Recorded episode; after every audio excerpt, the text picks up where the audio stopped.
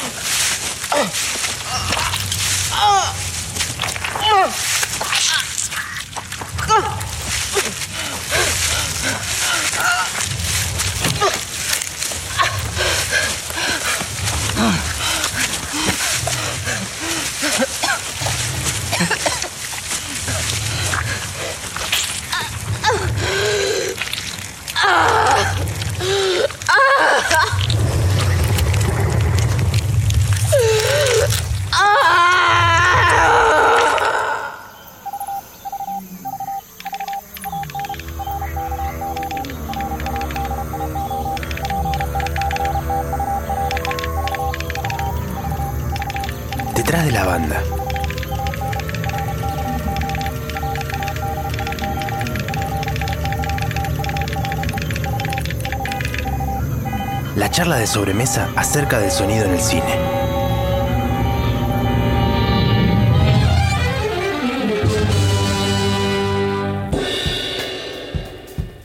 Buenos días, buenas tardes, buenas noches. Les damos la bienvenida a este nuevo y último episodio de Detrás de la Banda.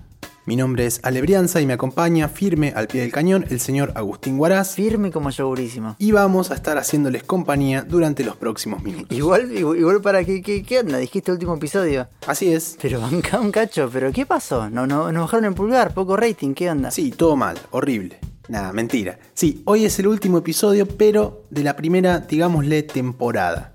No nos dejen de escuchar, ¿eh? que ya estamos cocinando a fuego lento lo que sigue, donde vamos a estar ampliando nuestros horizontes hacia el resto de Latinoamérica. Bueno, qué lindo, o sea, vamos a internacionalizar el catálogo, ¿no? Parece haber arrancado por ahí, Alejandro. Es que quería meterle un poquito de suspenso para estar un poco a tono con la peli que nos toca hoy. Bueno, está bien, y... No, sí, está, está, está perfecto, totalmente válido. Hoy vamos a sumergirnos en suspenso, justamente, o en, en suspenso, en terror, o en un policial, no sé... Hoy vamos a charlar largo y tendido sobre Muere Monstruo Muere, una película del 2018 dirigida por Alejandro Fadel. Escritor y director mendocino y egresado de la FUC, Fadel estuvo involucrado en los guiones de Leonera y Elefante Blanco de Trapero, El hombre del futuro de Felipe Ríos Fuentes y en la dirección de una decena de cortometrajes y largometrajes, entre los que se destacan principalmente Los Salvajes y, la que nos convoca hoy, Muere Monstruo Muere. Coproducción argentina, chilena y francesa, está protagonizada por Víctor López, Esteban Bigliardi y Tania Cassiani. Tenemos a Juliana Pesteglia y Manuel Revela como DFs y en el sonido tenemos algunas figuritas repetidas, ¿no, Agu? Exactamente, y es que el encargado del diseño de sonido, quien también estuvo en el registro de sonido y supervisando la postproducción, es Santiago Fumagali, y en la edición de sonido está Juan Ignacio Giovio. Ambos trabajaron juntos en el invierno, que la analizamos hace un par de episodios atrás. Y bueno, ellos dos más una lista de personas muy grande, fueron un equipo bastante numeroso para Muere Monstruo Muere, que hace que el universo sonoro de esta película sea un menjunje que por momentos rosa lo, lo, fantástico. Sí, ya vamos a escarbar un poco entre la viscosidad a ver con qué nos encontramos. Ah, perdón, eh, una cosa, me, me, olvidé de Alex Nante, que, que, bueno, es el compositor y ganó el premio a Mejor Soundtrack en Película Argentina en el Festival de Cine de Mar del Plata. Que, dicho sea de paso, terminó hace poquito y nos ofreció una variedad de cortos y largometrajes muy muy interesantes. Pero bueno, volviendo a Muere Monstruo Muere. ¿Era de terror? Decías, ¿hay sangre, che? Sí, a chorros. ¿Sexo, sudor y lágrimas? Eh, más de lo que nos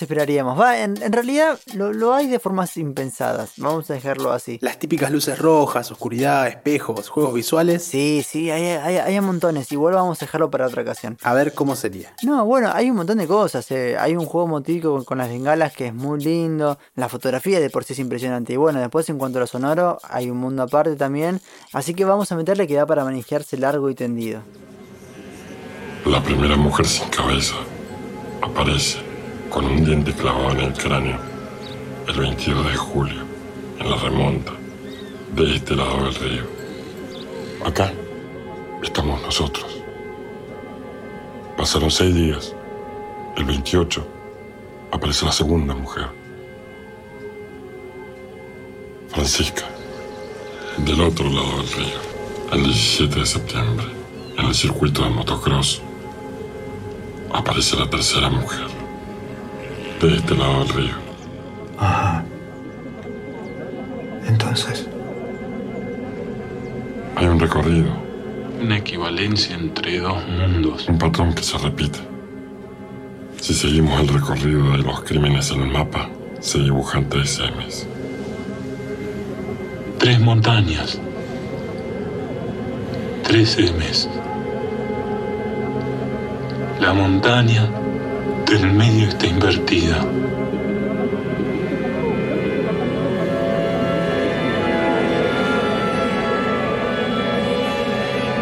Mira el dibujo, mi capitán. Son tres montañas. Tres M's.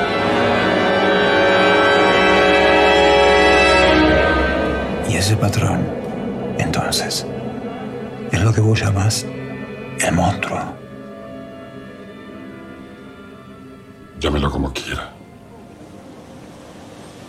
Próxima mujer debería aparecer acá, del otro lado del río.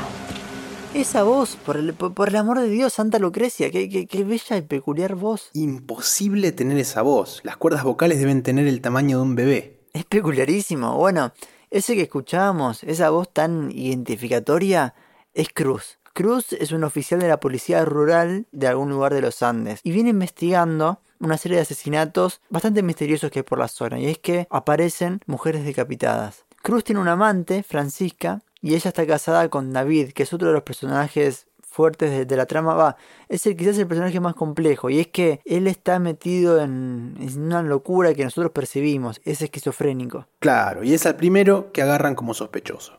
Así es, bueno, a David lo, lo internan en un hospital psiquiátrico muy tempranamente, y sin embargo, siguen apareciendo mujeres muertas. Y ahí es cuando la investigación de Cruz empieza a trascender dimensiones inmensas, inimaginables. Y es cuando empieza a sospechar que tal vez detrás de todo esto está un monstruo. Y ahí empieza lo lindo. ¿Hay monstruo o no hay monstruo? ¿La misoginia es la que está matando mujeres? ¿Cuántas lecturas soporta la figura sonora del monstruo? Porque todavía no se lo ve, solo se lo escucha. Y bueno, nuestra cultura es visual, lo sabemos, hay que ver para creer. Pero el monstruo está y de eso vamos a hablar más adelante. École, bueno, volviendo a la voz, ya, ya hablamos en otro episodio sobre esta cuestión de que el, oído es fococentrista y verbocentrista, ¿no? O sea, de todos los sonidos que escuchamos en la vida misma o, o en una película, el oído va a ir a reconocer entre todas las cosas que suenan a la voz humana y después lo que va a escuchar de la voz humana es específicamente lo que está diciendo. Y sin embargo, no sé vos, Ale, pero a, a mí me pasa una cosa que es que a Cruz yo le entiendo un poco y nada. Eh, se entiende, pero no importa, ¿dónde querés llegar? Sí, de bueno, está bien, se le entiende, se le entiende, mala mía. A, a lo que quiero ir es que tengo una idea a la cual apuntar sobre la importancia que tiene la voz de Cruz en la película. Mandale, mandale. Bueno, lo que llama la atención de Cruz desde siempre es su voz, ¿no? Y en especial de la voz, el timbre. Es decir, el timbre es esa cosa que caracteriza a cada voz en particular, ¿no? La voz mía de la voz tuya y así, así, así. Es que al emitir el sonido, algunas frecuencias se, se intensifican, otras se atenúan y bueno, queda una ensalada de armónicos, ¿no? Y esta voz es muy, muy distinta. Y lo lindo es que la voz de, Cruz tiene otra importancia, no únicamente la de llevar información, sino que el color que tiene esta voz ayuda también a, a construir al personaje y también a construir la, atmósfera, el clima de la película. Y es interesante porque es una voz natural real, no construida o destruida en postproducción. Y acá vemos cómo cobra importancia el lugar que se le da al sonido desde el guion e incluso desde el casting, ¿no? Para intentar conseguir actores con una impronta visual y sonora muy fuerte. Sí, totalmente. Bueno, y en relación a esto, eh, Víctor López, que es el actor que hace de Cruz, es, es, es su debut actoral. Muere Monstruo Muere es la primera película que hace y seguramente la voz tan peculiar de Cruz haya sido un factor decisivo por el cual se eligió a Víctor López para el papel. Y es que tanto la voz de Cruz como la esquizofrenia de David son cuestiones que se vuelven vitales en la película para armar las atmósferas.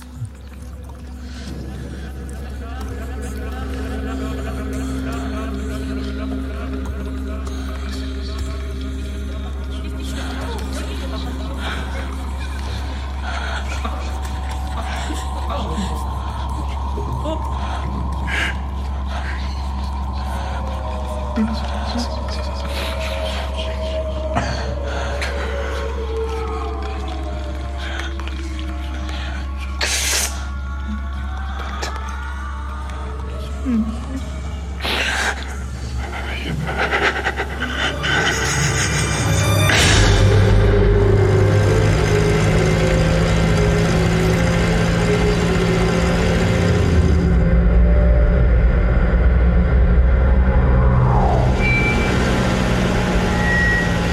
¿Seguimos? ¿Te sentís mejor? Hablemos de esa voz que te espanta. ¿Es una frase concreta? Por momentos sí. Y me avergüenza. ¿Por qué?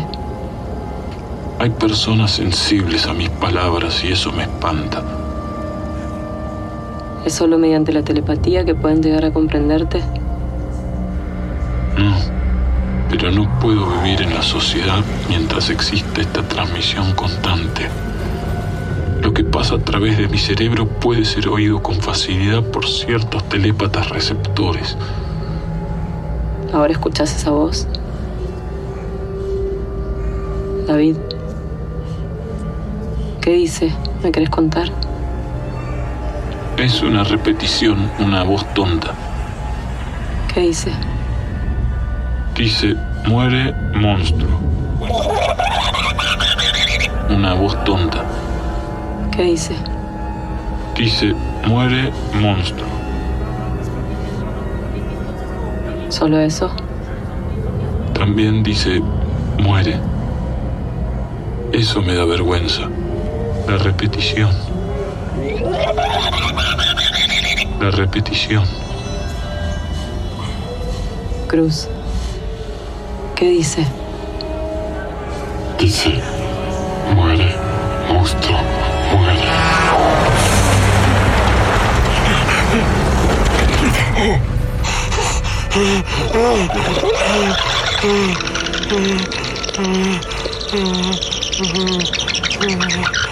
Pero no tiene ninguna significación especial. ¿Cómo que no? Fue un monstruo el que mató a tu mujer, ¿no? Y a medida que avanza la peli, nos vamos adentrando en la locura de David, y qué mejor forma de hacerlo que desde lo sonoro. Tal cual, bueno, en esa transición que, que, que además es muy sutil, ¿no? Vamos pasando por toda la peli de, un tratamiento muy naturalista, es decir, que al principio empezamos a, a escuchar como estamos acostumbrados en lo cotidiano, o sea, bastante verosímil, y después pasamos de a poquito a un tratamiento más expresionista, ¿no? Donde se busca más que nada exteriorizar lo que el personaje siente en, en sus adentros. Claro, y para eso se cuenta con un montón de recursos técnicos y narrativos que van contribuyendo a generar esa desnaturalización. El procesamiento de los sonidos para sumarle o sacarle frecuencias, el agregado de reverberación en espacios donde no tiene sentido escucharla, la creación de efectos sonoros. Y también un muy buen uso del surround. Sí, y que es indispensable además para significar todo ese desmadre que está dentro de la cabeza de David. Cuando hablamos del uso que se le da al espacio surround, nos referimos a la posibilidad de ubicar sonidos que solo salgan por los parlantes traseros. Esto, quien tenga un home theater, o incluso si alguna vez lo vieron en el cine, en la pared trasera, en las laterales y en el techo inclusive de las salas, hay parlantes que pueden utilizarse de forma particular, de forma discreta. Los diálogos generalmente provienen del frente y el resto del espacio surround, ese espacio envolvente virtual que se utiliza en mayor o menor medida en base a las decisiones de cada proyecto. Claro, bueno, y, y, en este caso, si, estuviéramos en una sala de cine, empezaríamos a notar que, que, las voces que David escucha van apareciendo, nada, por todos lados, ¿no? O sea, adelante, a los costados, atrás nuestro, como si fueran flechas, ¿no? Que van cruzando por todas las, las, direcciones. Y, y esa sensación de estar justo en el medio del caos, como que te rodea todo el embrollo de sonido de disparos que van y vienen, eh, nada, eh, contribuyen a crear esta atmósfera opresiva, ¿no? Tenebrosa que se propone seguramente desde el guion. Tal cual, y es una de las cosas que un poco se pierden al verla en la compu o con un sistema de dos parlantes o no sé, con auriculares.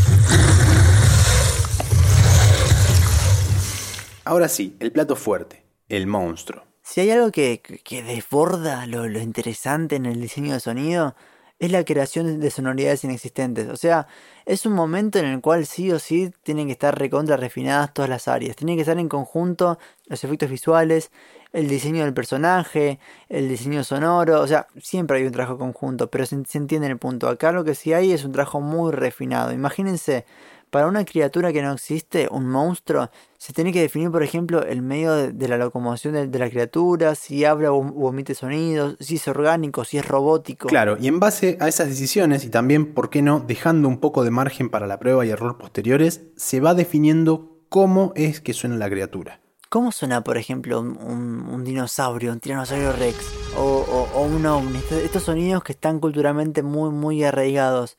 Y, en casos como estos, como el monstruo por ejemplo, lo que se suele hacer es registrar sonidos de todos lados, gritos, gemidos, resoplidos de animales, serpientes, elefantes, morsas, leones, y después se los procesa, se los muta, se los tira todos juntos, se los amalgama para crear un único sonido que es bastante distintivo, digamos, para cada bicharraco. Tal cual decís vos, pero acá no se hizo nada de eso. ¿Cómo que no? Cada vez que escuchamos al monstruo estamos escuchando, y perdón que les arruino la mística, a Santiago Fumagalli, el mismísimo director de sonido de la película. Aguanta, o sea que todo este tiempo estamos escuchando la voz de Santiago Fumagalli. Efectivamente, reventada de procesos, grabada de forma muy curiosa, para poder lograr una sonoridad que pegue bien, como solemos decir, que machee con la idea de la personalidad del bicho. Bueno, ojo también, eh, esta cosa de que la naturaleza del monstruo sea medio humanoide, rosa eh, eh, esta cuestión que, que hablaba Fadel Fumagalli sobre la cuestión de la misoginia, ¿no? Y, y, que el monstruo sea algo bastante cercano a un hombre, pero que no es un hombre y, y está ahí rozando por todos lados. O que en algún punto todos tenemos algo de monstruoso, ¿no? Claro, pero bueno, eh, esa es una línea de interpretación que, que, nos excede un poco, porque posta que adentrarse en el territorio de las referencias y de lo simbólico que propone esta peli en particular es una tarea más que complicada. Es que, al fin y al cabo, Muere Monstruo Muere es un constante juego de definiciones inconclusas. Va y viene entre distintos matices del terror y del suspenso, y deja servidas ideas, orienta lecturas que después encima se contradicen, pero que al final nos plantan esa pregunta tan fundamental. ¿Cuántas formas puede tener un monstruo? Escuche.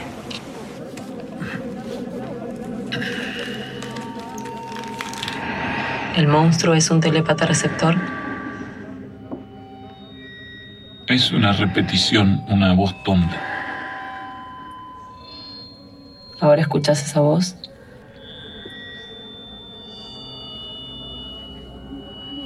David. ¿Qué dice? ¿Me querés contar? Dice, muere, monstruo, muere.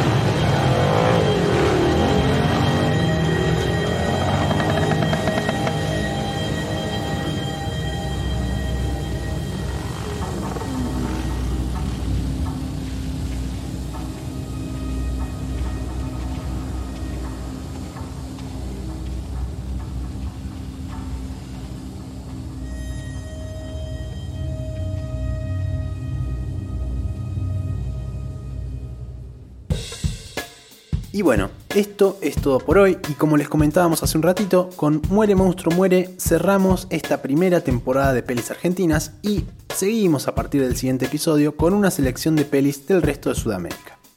Esperamos que hayan disfrutado tanto este episodio como los anteriores, que se asusten un poquito viendo la película si todavía no la vieron y que nos sigan por las redes. Nos encuentran en Twitter e Instagram como arroba detrás-banda. Eso mismo, gracias tantísimas, muchas a Mater Mendaris, que es el responsable de las ilustraciones, que, que nos sorprenden siempre, ¿no? nos sorprenden y nos encantan. Y un agradecimiento enorme a Fede Bianchetti y Gonzalo Danuntis, que son el team producción que está detrás de este podcast llamado Detrás de la Banda. Y, a ustedes también, que nos escuchan, nos comentan los posteos, nos retuitean, nos mandan mensajes, nos hacen todas estas cosas que nos hacemos en las redes sociales. Así que tantas gracias. Soy Alebrianza, completa la mesa, Agustín Guaraz. Gracias por escuchar y hasta la próxima.